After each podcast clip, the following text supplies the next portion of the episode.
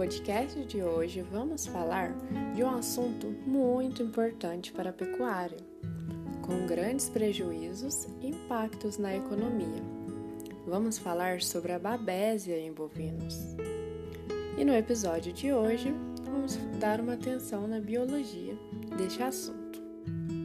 Bom, o gênero da babésia é um protozoário intracelular obrigatório pertencente ao filo Apicomplexa, que é caracterizado pela presença de um tipo de plastídeo, o apicoplasto, e um complexo apical nos estágios esporozoito e merozoito de seu ciclo de vida.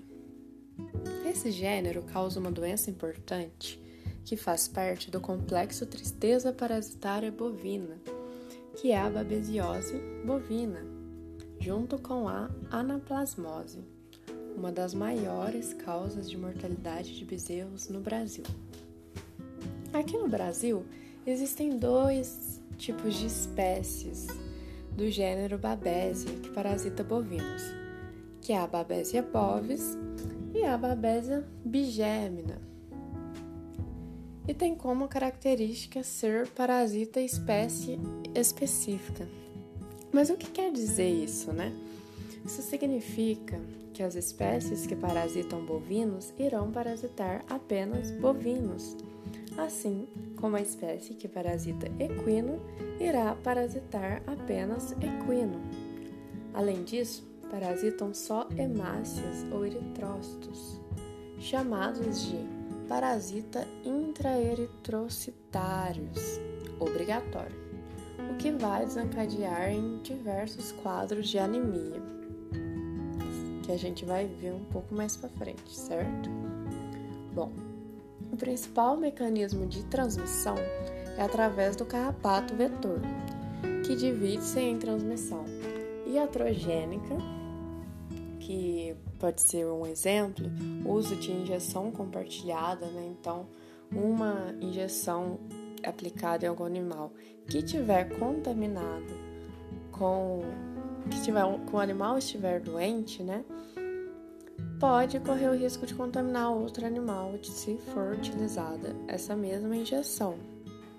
Além disso, existe também a transmissão congênita, que é da mãe para o feto, né?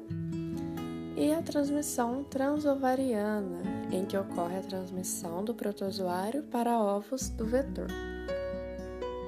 O carrapato vetor da babesiose bovina é o Rhipicephalus micrópolis, que é conhecido como carrapato do boi. Né? Muito comum as pessoas conhecerem como carrapato do boi. É uma espécie comum em áreas tropicais e subtropicais do mundo e amplamente distribuída na África, Austrália e Américas do Sul e Central. O ciclo biológico dos protozoários do gênero Babesia é heteroxeno, ou seja, é um ciclo de vida em que o parasita apresenta mais de um hospedeiro geralmente um hospedeiro definitivo, onde ocorre a reprodução sexuada, e um hospedeiro intermediário, onde ocorre a reprodução assexuada. No caso, é, nos bovinos, né, ocorre a reprodução assexuada desse parasita, que vai ocorrer ali dentro das hemácias e eritrócitos, sendo que a reprodução sexuada ocorre no intestino do carrapato vetor. No Brasil, a infecção por Babesia bovis é comum nos rebanhos bovinos em diversas regiões do país.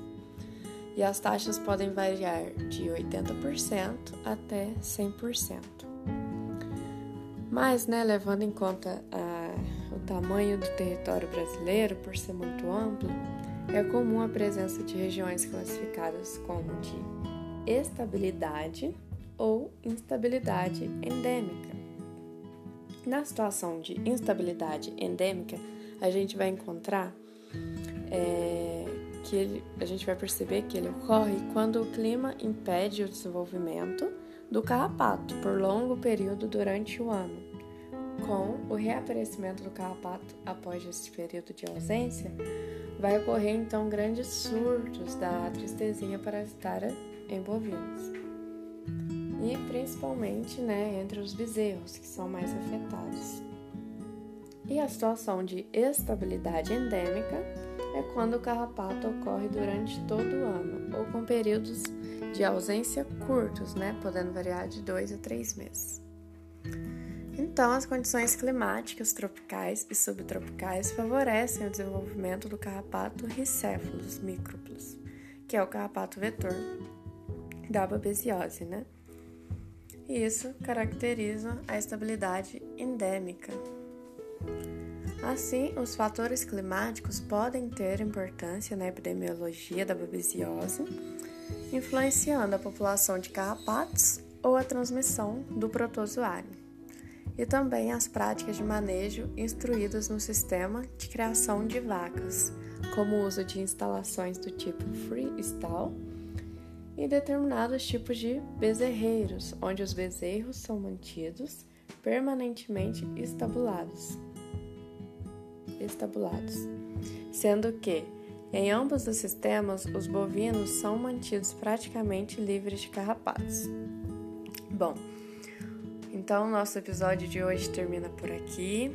Nos encontramos no próximo episódio para falar sobre a importância da babés em bovinos. Um abraço e até logo!